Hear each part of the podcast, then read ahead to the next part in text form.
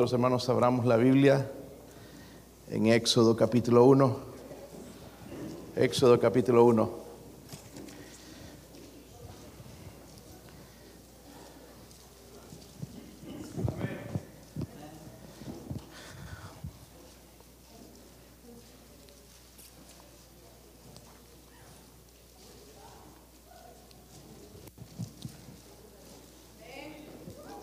Ok.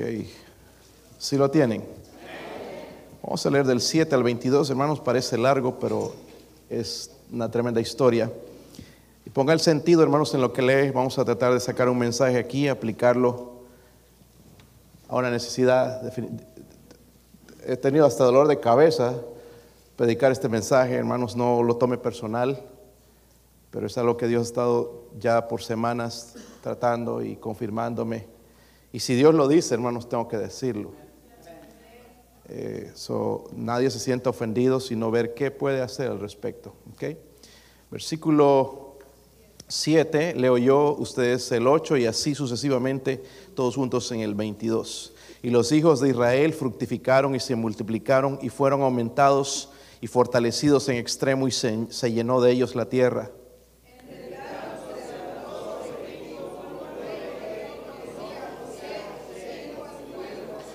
He aquí el pueblo de los hijos de Israel es mayor y más fuerte que nosotros.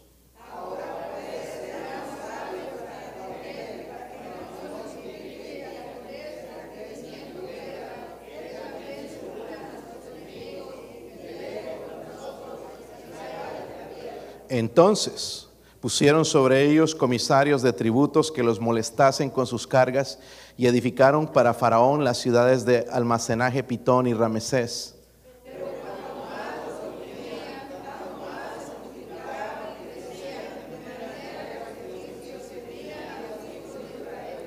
Y los egipcios hicieron servir a los hijos de Israel con dureza.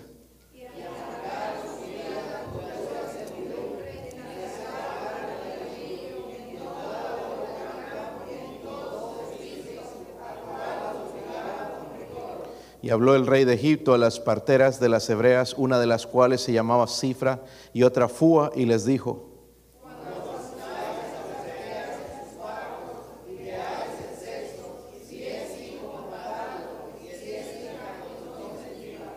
Pero las parteras temieron a Dios y no hicieron como les mandó el rey de Egipto, sino que preservaron la vida a los niños.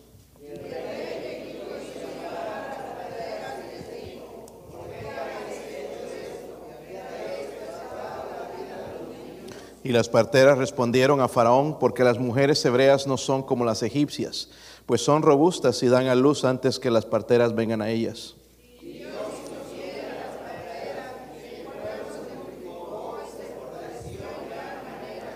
Y por haber las parteras temido a Dios, Él prosperó sus familias.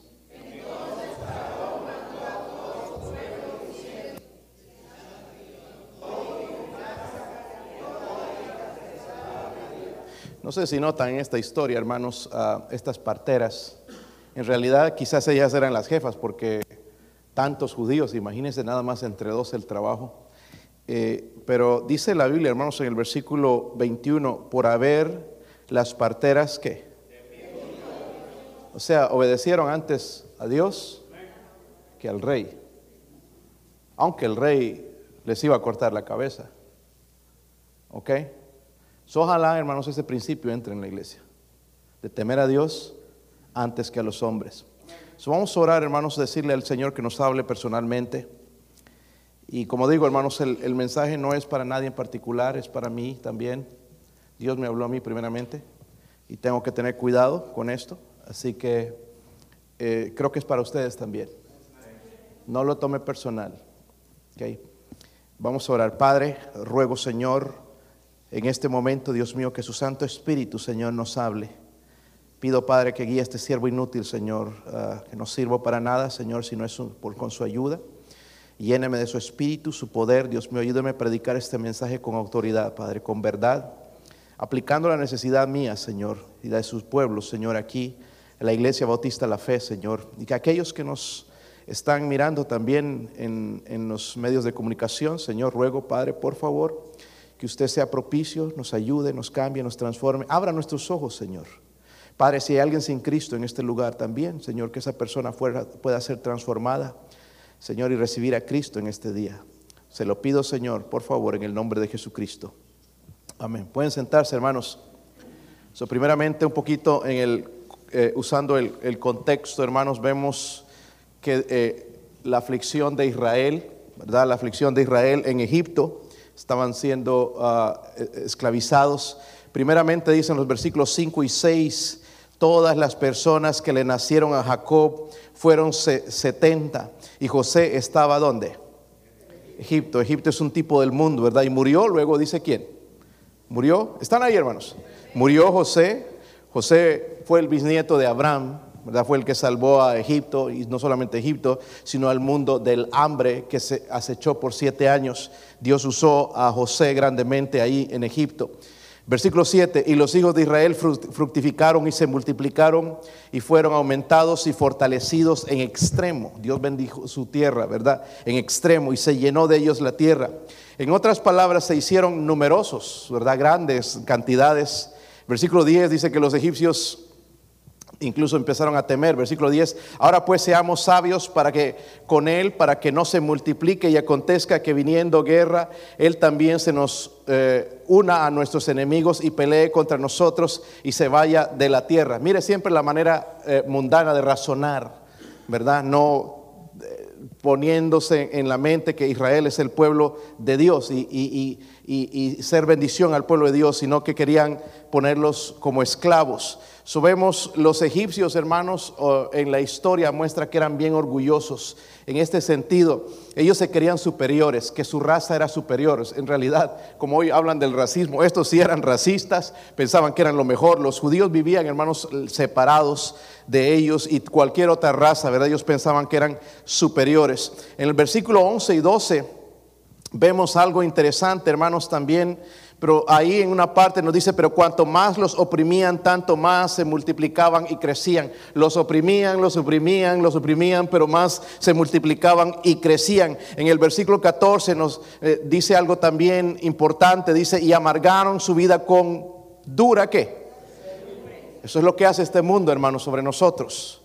Y, en hacer barro y ladrillo y en toda labor del campo y en todo su servicio, el cual los obligaban con es lo que este mundo quiere, esclavizarnos también. ¿Se han dado cuenta? Esclavizarnos. Es lo que hicieron con el, pueblo de Israel.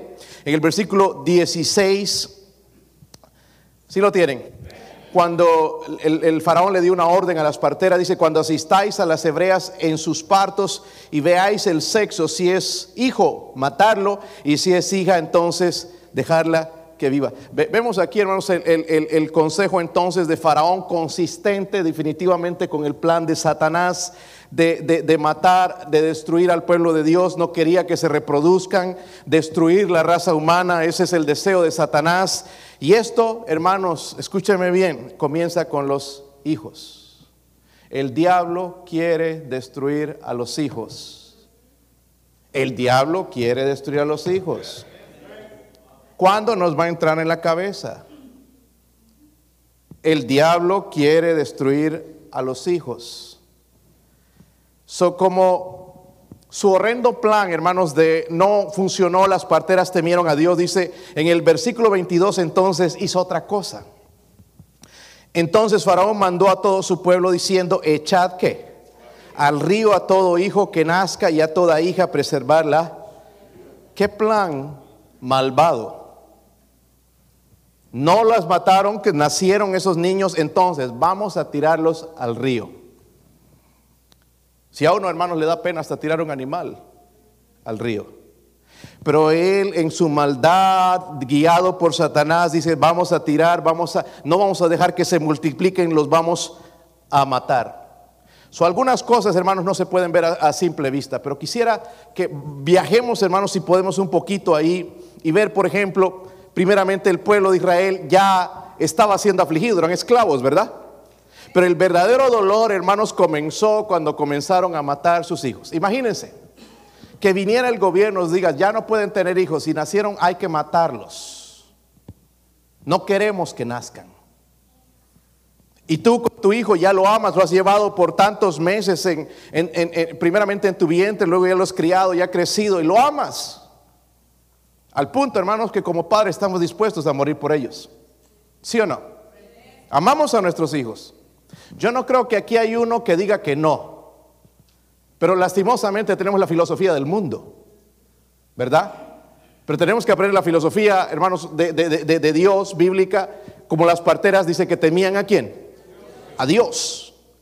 Ya el momento, ya tenían, hermanos, ya tenían suficientes problemas los judíos. Y de paso ahora el faraón dice, maten a los hijos varones. Saben, hermanos, para un judío, el primogénito, lo que ellos querían, hermanos, era un varón para dejarlo como heredero, para ponerlo a trabajar también. Era quitarle la vida. Ya estaban siendo esclavizados, pero ahora vamos a acabar con todos los niños. O imagínense el dolor de los padres. Qué dolor, ¿verdad? Eh, digo, ¿están aquí hermanos o no? Si mataran mis hijos, wow, qué dolor. A veces vienen pensamientos de terror, hermanos, ¿qué pasaría si mi hijo cayera en una piscina y se ahoga? Qué horror. Supónganse en lugar porque miles de niños seguramente murieron. En el río Nilo, lo que era el río Nilo era un, dios para los, los, los egipcios ellos estaban diciendo, le estamos entregando estos niños a nuestro Dios. Y es lo que nosotros estamos haciendo con nuestros hijos, con este mundo. Se los estamos entregando al mundo, hermanos, servidos en bandeja. Faraón, hermanos, es un tipo de Satanás. ¿Sabe cuál es el plan de él? Matar, destruir. ¿Sabían eso, hermanos? Eso no ha cambiado. No están escuchando esto de, cómo están luchando los, los que están en favor del aborto, están destruyendo cosas, van a atacar iglesias, porque odian a los niños. Este pensamiento no viene de Dios, viene de Satanás, porque Dios es el que da la vida y Dios es el que la quita. Nosotros no tenemos ningún derecho. Dice la Biblia, no matarás. No matarás. Y, pero esos que están en el vientre no son una vida, son una vida. Desde el momento de la concepción tiene vida.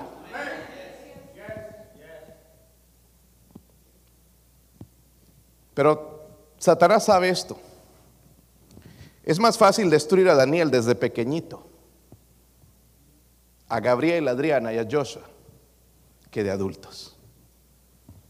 Él sabe eso. Nosotros no lo sabemos o no nos damos cuenta, pero Él sí sabe. ¿Está conmigo, hermanos? So, la intención de Satanás, hermanos, de destruir a los niños no, no cambia. Amén. Es su trabajo insensante, no, no, no termina. Él está día y noche trabajando en cómo destruir a nuestros hijos, qué va a hacer, cómo los va a destruir, maquinando cosas, maquinando planes. Él no descansa jamás. De por sí es triste, hermanos. Pero es triste que niños que crecen en la iglesia se pierdan detrás del mundo. Hijos que escucharon el Evangelio y la palabra de Dios, les entró por aquí, les salió por el otro lado y dijo, ¿qué me importa? Va a iglesia. Eso sucede. Y hay otros que están en la iglesia nada más esperando la oportunidad de llegar, dice a la edad donde pueden decidir, vamos a hablar de eso esta tarde, e irse y hacer lo que les pega la gana.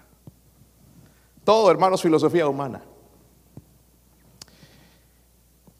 ¿Se han dado cuenta, hermanos, que Satanás está atacando a nuestros hijos? ¿Cuántos se han dado cuenta? ¿Los demás no?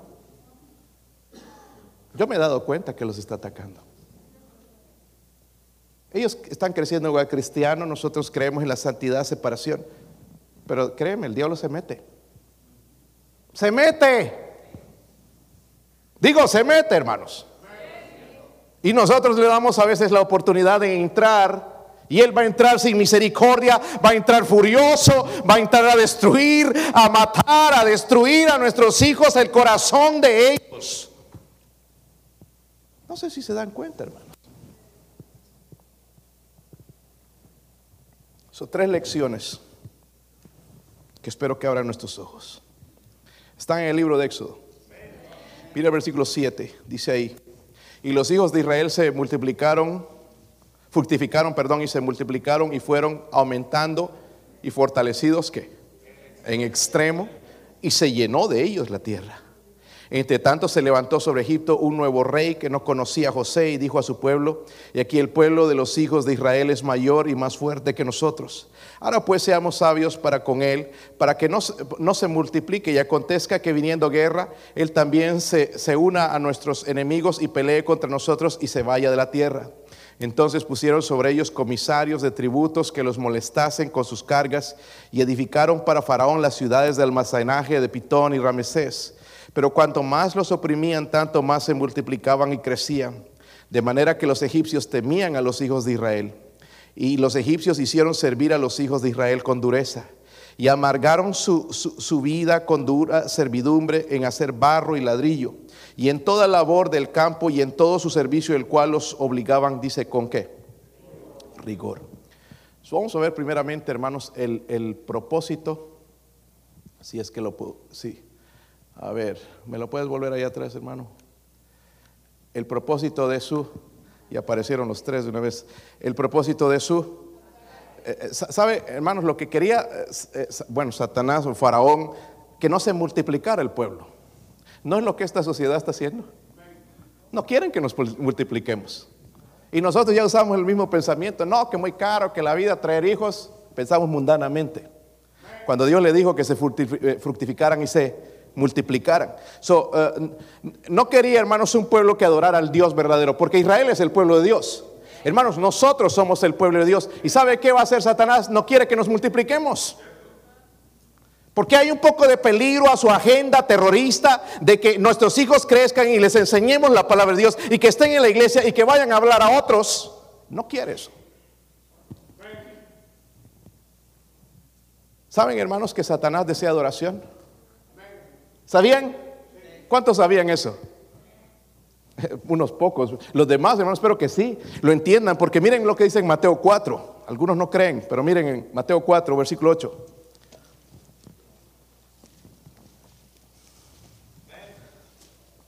¿Están ahí? Mateo 4, versículo 8. Espero que no perdieron Éxodo, sino una carrera larga ahí, ¿verdad? Mateo 4, versículo 8. Otra vez dice, le llevó al diablo a un monte muy alto y le mostró todos los reinos del mundo. ¿Y la qué? Eso es lo que hace con nosotros, hermanos. Nos muestra aquí los Estados Unidos. Miren la gloria. Te puedo dar todo esto. Si postrado me eso todo, hermanos, las riquezas, el tener riquezas no siempre es bendición de, parte de Dios. Si me va a alejar de Dios, no es. Si me va a acercar y voy a servir con mis riquezas, sí. La bendición de Dios dice que enriquece y no añade tristeza. El diablo, hermanos, no tiene misericordia de nuestros hijos. Va a entrar, los va a matar. Eh, eh, eh, hermanos, y, a veces nos olvidamos de las maquinaciones de Él, porque Él está planificando un plan para cada familia. La familia Burdet, cualquier familia aquí, hermanos, Él está planificando. Él tiene un plan para destruir. De esta manera voy a destruir a Joshua o a Gabriel o a Adriana o a Daniel. De esta manera, este es mi plan de trabajo. Voy a hacer que caigan esto. Él tiene un plan. Él tiene maquinaciones, dice la Biblia. Y a veces nosotros hasta le preparamos el altar y le adoramos, hermanos, como a un Dios, porque incluso dice la Biblia que Él se disfraza como ángel de luz. Hermanos, ¿acaso no nos advirtió el Señor del peligro de Satanás? ¿Recuerdan lo que dice en Juan 10:10? el ladrón no viene sino para hurtar, matar y...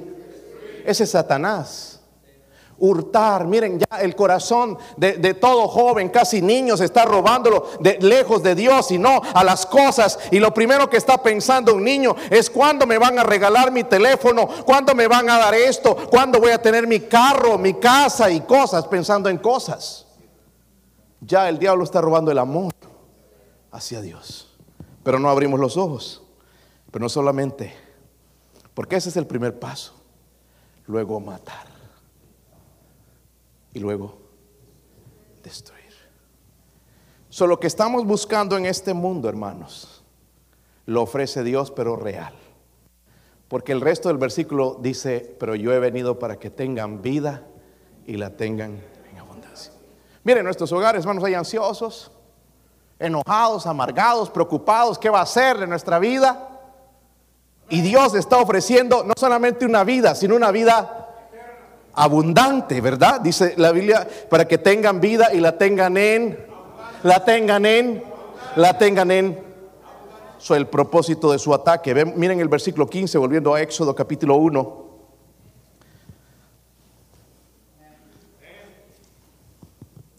Si están aquí, hermanos. Versículo 15.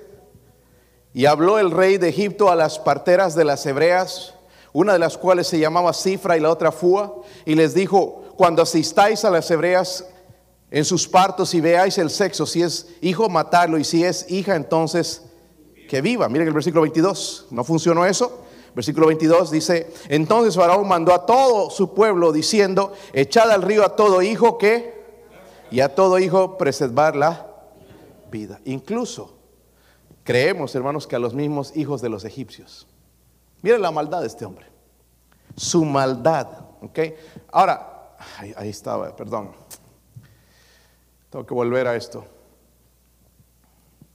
Qué difícil es el, plan de, su ataque.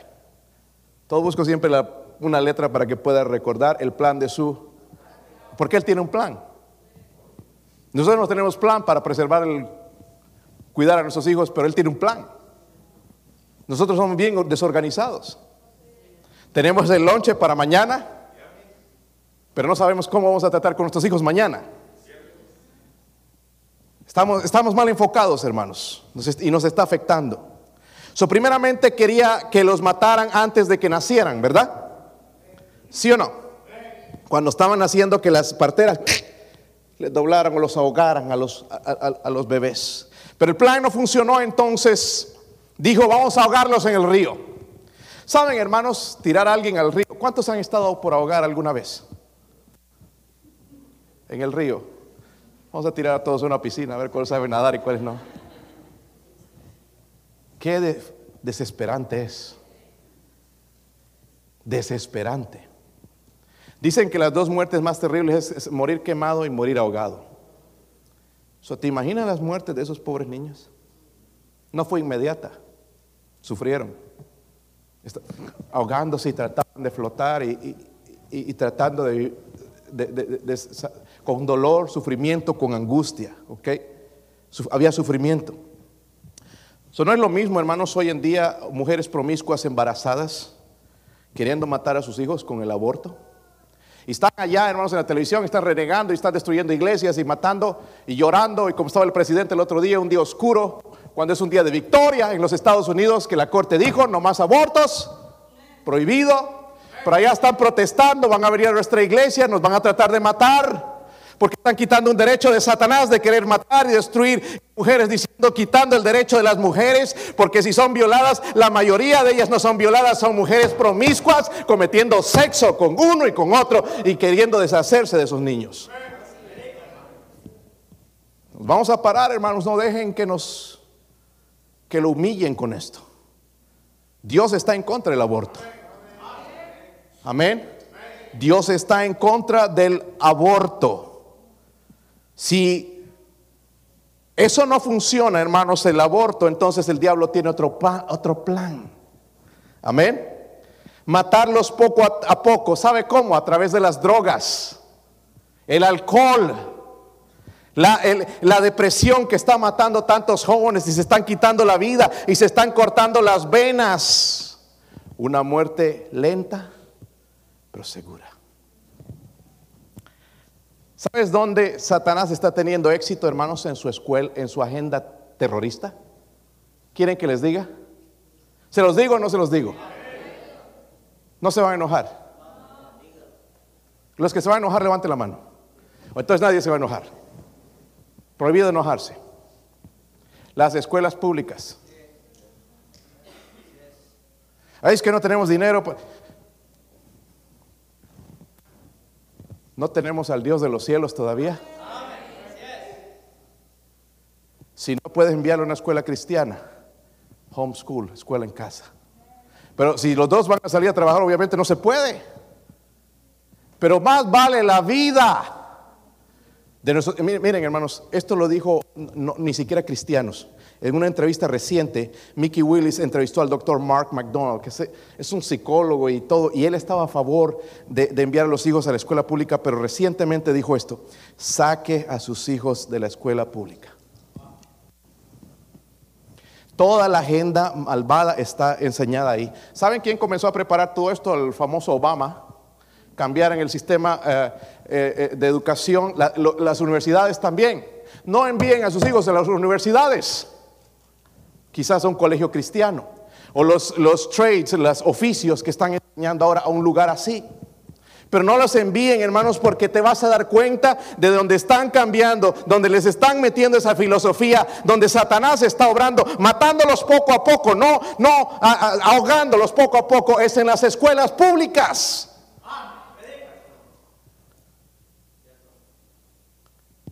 Pero es mejor tener un buen carro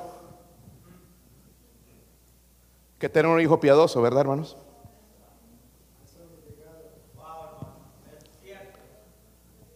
¿Han escuchado el famoso movimiento LGBTQ? No sé qué tantos más le quieren poner ya esta bola de pervertos.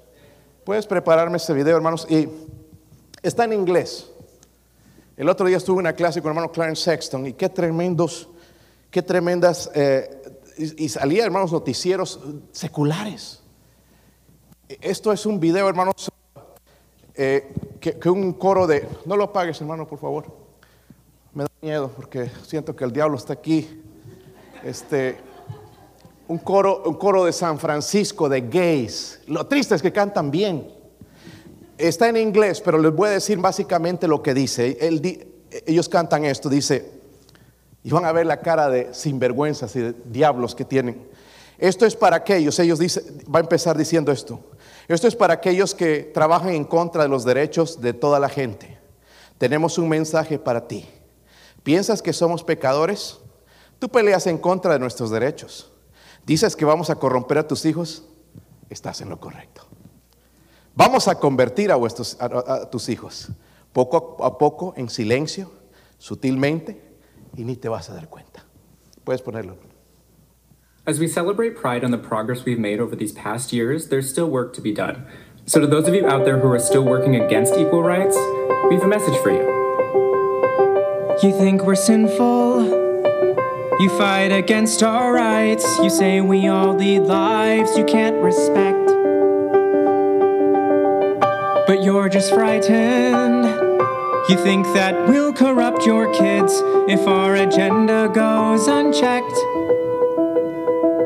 Funny, just this once, you're correct.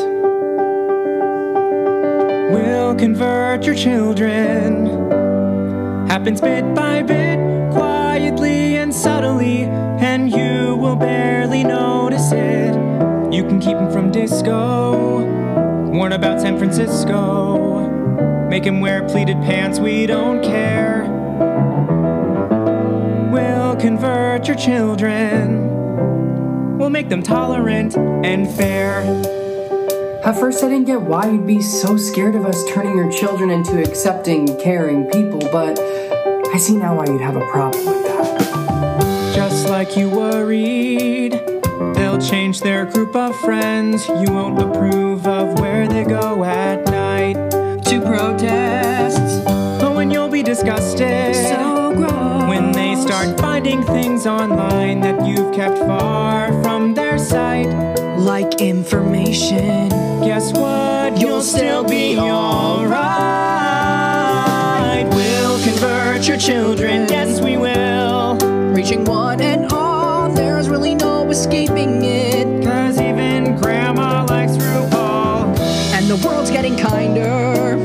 Gen Z's gayer than grinder. Learn to love, learn to vogue, face your fate.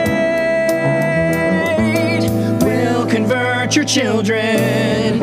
Someone's gotta teach them not to hate.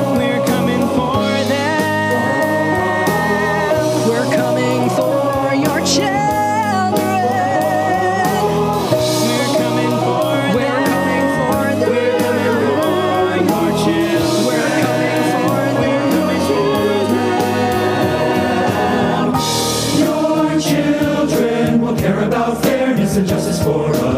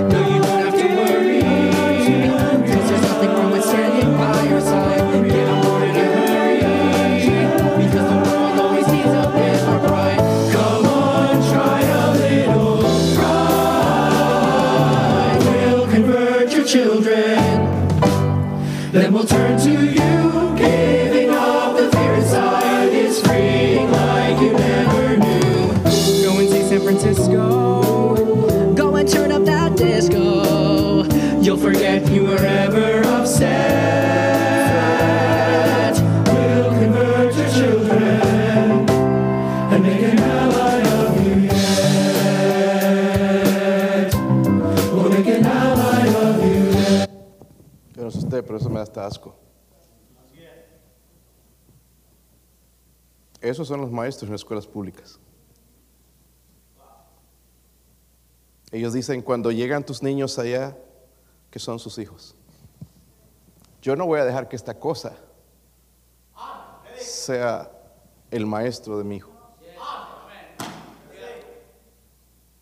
Abran sus ojos, hermanos.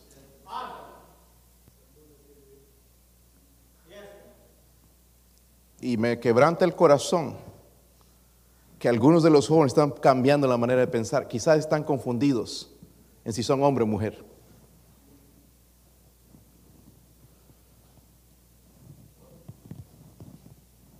Yo voy a predicar este mensaje, hermano, aunque me maten. Pero es por salvar la vida de sus hijos. Yo puedo ir a la cárcel con este mensaje. No tengo miedo. Pero es que usted despierte. Es hora que usted despierte. Saquen, a sus hijos de la escuela pública. Confíen en Dios, hagan un plan, así como Satanás tiene un plan. Vamos a hacer algo, vamos a, vamos a no dejar que le sigan envenenando la mente a nuestros hijos. No es suficiente ya la frialdad que tienen hacia Dios. De perdido deberíamos investigar un poquito, hermanos, qué hacer para tener. Saben, hermanos, la Biblia nunca habla de escuela pública y nada de eso, habla del hogar. Ahora hay niños que no, que es mejor que vayan a escuela, pero si yo tengo las posibilidades o tengo la fe, lo voy a enviar a una escuela cristiana, no sacarlo porque no puedo pagar ya el carro, no puedo pagar la casa, no puedo pagar el préstamo y mis hijos están perdiendo, escuchando esta agenda perversa de Satanás y los está ahogando poco a poco. Ahora, otra cosa, número es las escuelas y los colegios y las universidades. No los envíes al UT. Estas universidades hermanos, también están cambiando la mente. Ay, pero mi hijo quiere ser ingeniero. Busque un colegio cristiano.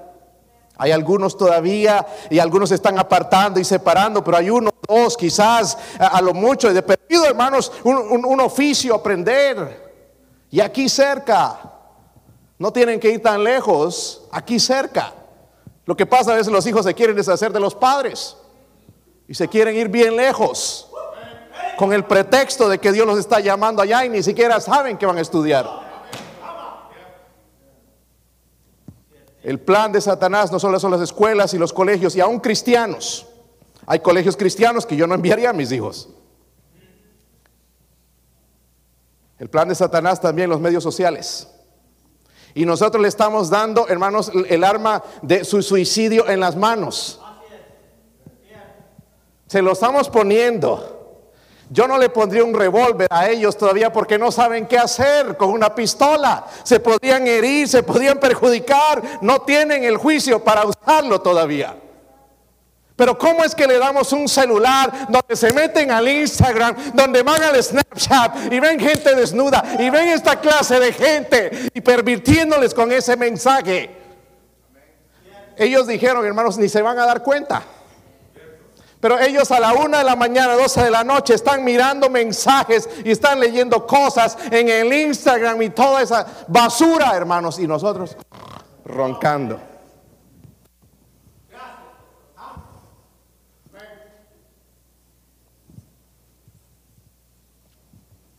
¿Cómo es posible que le dejamos una computadora dentro de su cuarto?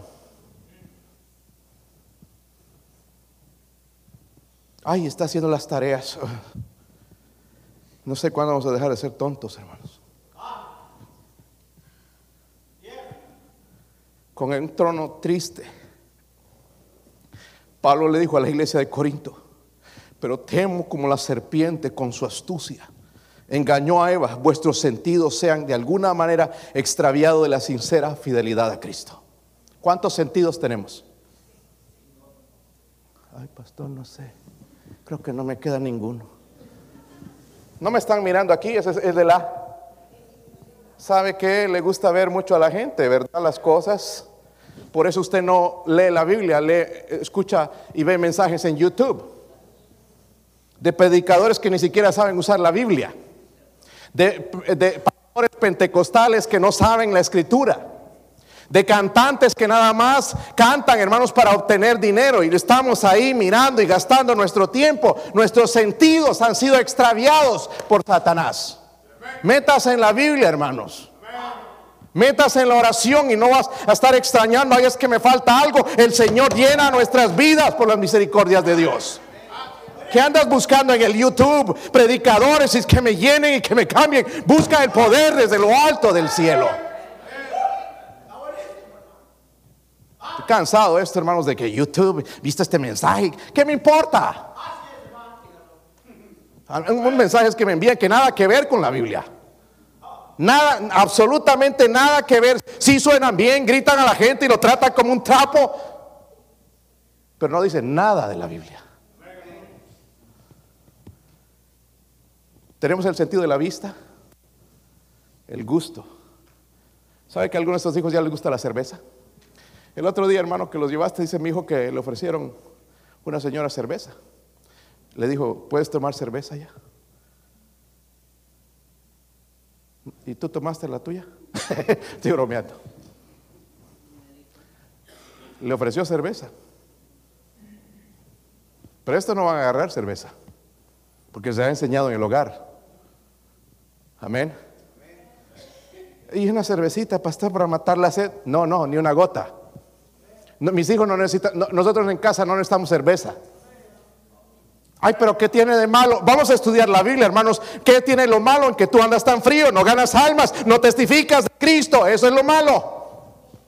Yo prefiero que mi poder y mi gozo venga del cielo, no de algo artificial. Les ofrecen el sentido del gusto, el oído. Por eso algunos de nosotros todavía ya cambiamos la música, ¿verdad? ¿Sí? ¿Se han dado cuenta? Recordando, ay, esto me recuerda a mis tiempos viejos. Se ponen a llorar. Estás siendo extrañado, hermano. Y de verdad que a veces uno entra a una tienda y empieza a escuchar algo y nosotros que somos latinos, hermano, ya nacemos con ritmo, ¿verdad? Azúcar. Se ponen a bailar y merengue, wow, y esta salsa, cumbia. Estos sinvergüenzas que ponen música del mundo, hermanos, con letra cristiana, por eso usan la cumbia y todo eso, la música del mundo, para atraer a la gente. Nuestra música es diferente y por eso te gusta, porque es adoración a Dios. No la vas a escuchar en una cantina, en un baile. Es música que agrada a Dios. Y Pablo le dice, me temo como la serpiente con su astucia engañó a Eva, pues tus sentidos sean de una alguna manera extraviados de la, fidel, la sincera fidelidad de Cristo. Hermanos, ¿no aplica ese mensaje a nosotros? Nos hemos sido extraviados y este país es experto en hacernos extraviar de todo eso, hermanos. Nada más mire lo que miramos en la televisión. No podemos vivir sin el cable, no podemos vivir sin estar metidos en películas y en la basura del mundo y viendo disque noticias y todas las mentiras de este mundo. Pero qué difícil se nos hace pasar cinco minutos con Dios. Versículo 17 al 21. Me dijeron que no se iban a enojar.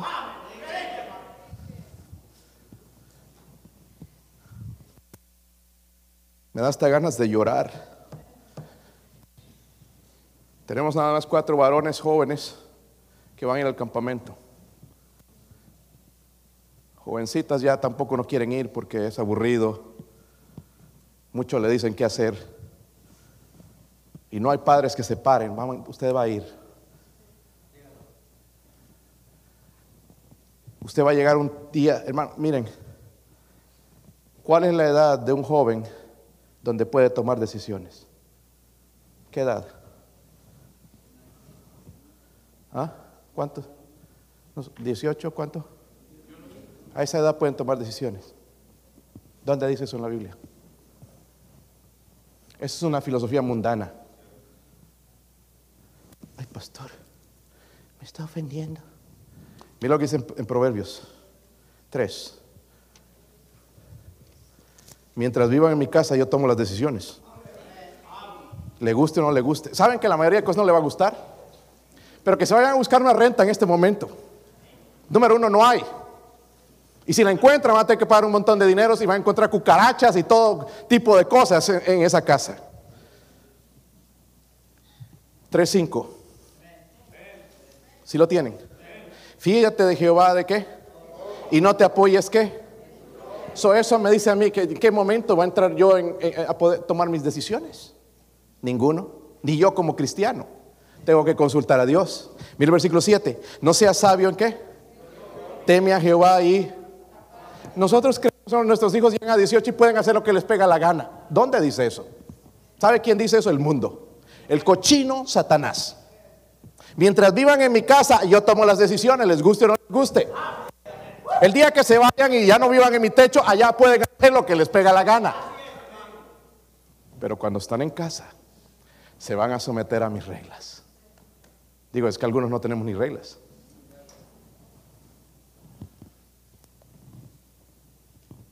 Versículo 17 en Éxodo.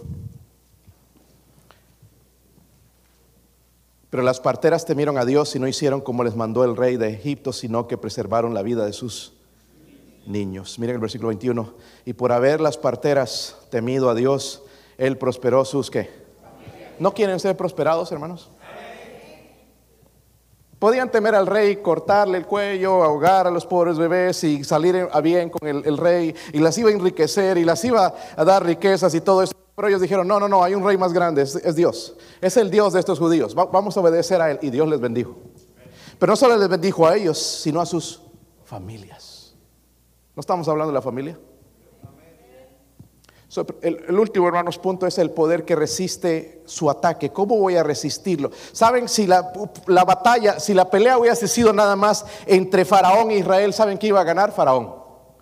Pero ¿saben quién estaba envuelto en, en la, en la- en la batalla? Dios. Amén. Dios estaba envuelto en la batalla, ¿verdad? Y él entonces iba a luchar. Lo que necesitamos, hermanos, en nuestras casas es la mano de Dios. Y la mano de Dios, hermano, no se va a poner nada más porque vienes a la iglesia y, leíste un versículo y, que hiciste esto y que viniste a visitar. Y, no, no, no, la mano de Dios, hermanos, va a venir sobre nosotros cuando somos fieles, fieles a Él todo el tiempo. No necesita ser un teólogo, necesita ser fiel con Dios y temer a Dios. Hay un ejemplo aquí, hermanos, los padres de Moisés creyeron en salvar a su hijo. Miren el capítulo 2, versículo 1. Dice, y un varón de la familia de Leví fue y tomó por mujer a una hija de Leví, la que concibió y dio a luz un hijo y viéndole que era hermoso le tuvo escondido qué? Tres meses. Pero no pudiendo ocultarle más tiempo, tomó una arquilla de juncos y la calafateó con asfalto y brea y colocó en ella el, al niño y lo puso en un carrizal y a orillas del estas palabras se usan también en el altar cuando Noé construyó el altar. ¿Sabe que el altar es un tipo de Cristo?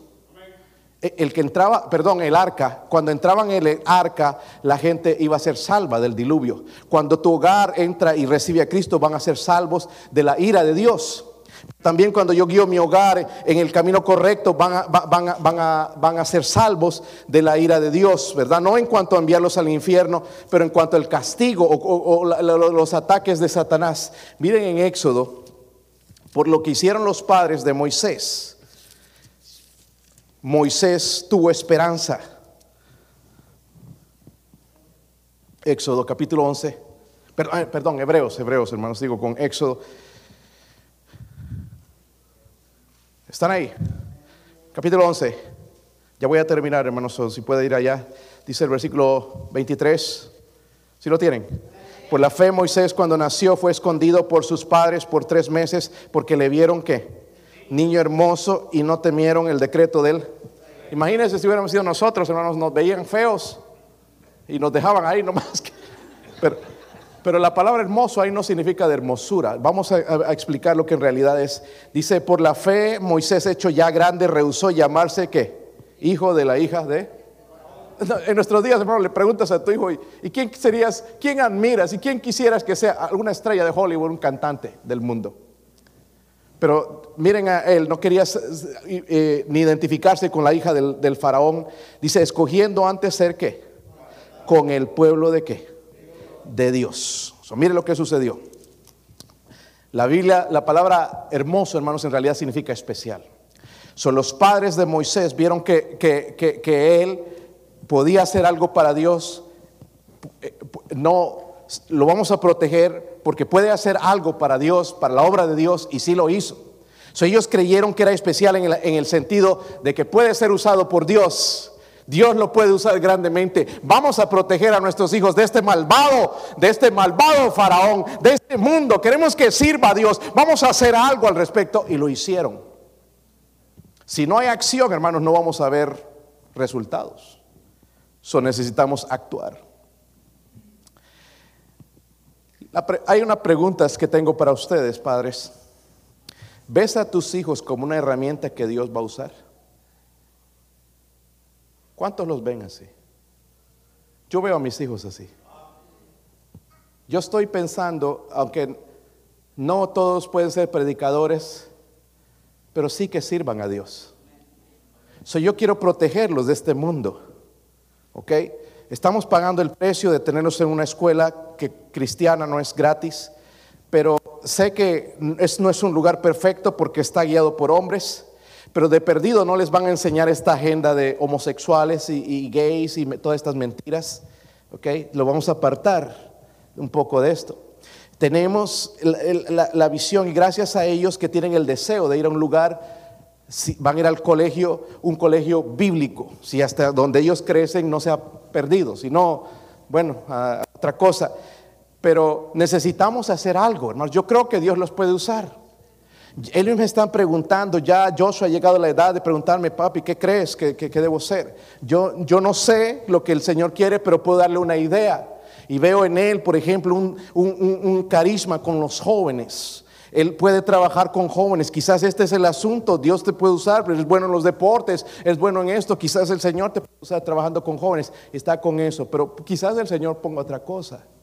Trabajar como un pastor en la iglesia. Yo no sé. Lo mismo Gabriel y Adriana están empezando a preguntar. Para mí no me interesa que sea millonario, que tenga una tremenda casa, que se casen con una esposa bien bonita, que les cocine. No, mi interés es cómo Dios los va a usar, cómo van a lograr darle la gloria a Dios con sus vidas. Eso es lo que estoy buscando. Yo no lo sé, pero tengo que buscarlo día a día, día a día. Otra pregunta, padres, ¿los ves como algo especial, el mejor regalo que Dios te ha dado? ¿Y tienes cuidado porque es especial? Porque son especiales. Es lo mejor que Dios nos ha dado. ¿Sabían? Nuestros hijos. Aunque estén rebeldes, aunque estén malcriados, es lo mejor que Dios nos ha dado. Ay, pastor, yo no creo. Yo creo que lo mejor que Dios me ha dado es mi casa. Qué triste. Viene un tornado y tu casita, bye. Terremoto y derrumbó. Pero si tienes buenos hijos, tu legado va a seguir con ellos. Tus nietos, bisnietos van a llegar a conocer a Dios. Qué tremendo trabajo hizo también Abraham. Su bisnieto José temía a Dios. Digo, si nuestros hijos no buscan a Dios, ¿qué nuestros nietos, hermanos? Paganos, mundanos, maricones, homosexuales, gays, y- ni qué decir, transexuales. Eso es hora de abrir los ojos. Mire lo que dice Proverbios 22.6, con ese versículo vamos a terminar. Sí van a regresar esta tarde, ¿verdad? Proverbios 22.6. Versículo que usamos y ni siquiera lo entendemos. ¿Están ahí? Instruye al niño en qué. Y aun cuando fuere viejo, ¿qué? Pastor, yo traje a mi, a mi hijo a la iglesia y, y se apartó. Es que, hermano, no, no, es- estamos en el camino incorrecto. La iglesia no va a cambiar a tu hijo. Es tu ejemplo. ¿Ok? Lo que este versículo está diciendo, hermanos, es esto. Si ponemos a nuestros hijos en el camino correcto, de temer a Dios, buscar a Dios, ser honestos, ser fieles en las buenas, en las malas, primero Dios va a permanecer en este camino. Pero si somos como sube y baja, no, y no voy, ando enojado, es que me miró feo fulano, el, el pastor no me saludó hoy, me ofendí con esto. Si andas así, tus hijos van a ser así. Hay de ustedes, hermanitos, que hablan mal de los hermanos en su casa. Por eso tus hijos no quieren venir. Porque te pones por detrás, bla, bla, bla. El pastor, no estoy de acuerdo con él. Esos diáconos que puso, yo no sé por qué los puso. O esos sugieres, debería sacarlos. Se van por otro camino. Miren, hermanos, aquí en este lugar nos equivocamos. Por eso la Biblia dice que pongamos los ojos en Jesús. Si yo hubiera puesto los ojos en ustedes, yo no estaría aquí. Algunos de sus vidas, de verdad que a veces me da ganas de llorar. Yo digo, hermanos, hagamos esto y hacen lo contrario. Da ganas de llorar. Es decirle, a- y en realidad no es rechazarme a mí, es a Dios, el mensaje de Dios. Como una cachetada a Dios. ¿Qué me importa? Yo tengo mis decisiones. Por eso no tenemos ni, ni valor de venir a hablar conmigo y enfrentar a veces o consultar. ¿Por qué? Porque queremos tomar nuestras pro- propias decisiones. Y eso se llama orgullo. Cuando Dios dice instruye al niño en su camino y aun cuando fuere viejo no se apartará de él, dice significa también, habla de disciplina. ¿Está conmigo? Nuestros hijos no conocen esa palabra. Ya no quiere mi hijo. No quiere. Y todavía le llamamos bebé. Bigotón, casado y bebé. My baby. Tu baby. Por eso es lo que es. Tu baby. Malcriado, respetuoso, ingrato. ¿Están conmigo, hermanos? Miren, ¿saben lo que es una cerca? ¿Qué es una cerca? ¿Qué hace la cerca en una casa? Protege, ¿verdad? ¿No creen que necesitamos una cerca en nuestros hogares con todo este mal? ¿Saben lo que, lo que va a construir esa cerca? La disciplina. Pero si dejamos a Junior que haga lo que le pegue la gana, no hay cerca. Está haciendo lo que le pega la gana. Construir la cerca, hermanos, responsabilidad de papá y mamá, no de la iglesia. No me eche la culpa a mí de que tus hijos se han ido de la iglesia. Yo no tengo absolutamente nada. Todo el consejo que les di, todas las enseñanzas que le di, no la hicieron. No me echen la culpa a mí. Amén. Es la culpa de ustedes. Nunca hubo una cerca. Yo trato, hermanos, pero vienen a la clase o a la es- iglesia con tanto mundo que eh, estoy tratando de, por lo menos una verdad, lanzarla y caiga en el corazón. Dos horas nada más, hermanos, en, el servicio para quitar toda la basura que metieron en su, en su, en su vida toda la semana. So, para establecer esa cerca necesitamos darles corrección. Escuchen esto, porque ninguno de los dos hacemos. Instrucción, corrección e instrucción. Disciplina. La disciplina no es nada más agarrar a golpes, porque eso nos gusta. Aquí está la chancla y te voy a dar. Y, y agarra la chancla y le da todo enojado y ese niño ni sabe por qué le están castigando. Instrucción. Lo que trato de hacer cuando le doy a ellos es decirles, ¿sabes por qué te voy a pegar, verdad? ¿Sabes que es pecado? Sí, tienen que entender. Amén. Y después, eso es disciplina, porque no solamente le estoy pegando, sino le estoy instruyendo. Es un pecado contra Dios. Vamos a ponernos de pie, hermanos. Mi esposo va a tocar algo aquí. Escúcheme antes de venir aquí. ¿Cuántos están dispuestos a empezar a obedecer a Dios? Porque no lo hemos hecho. Hermanos, usted puede decir, es tarde. No. Dios sigue haciendo milagros. Yo estoy dispuesto a obedecer a Dios. ¿Cuántos más? Ok, véngase aquí frente, vamos ahora a orar, sí. Padre, oro Señor por su ayuda, Dios mío.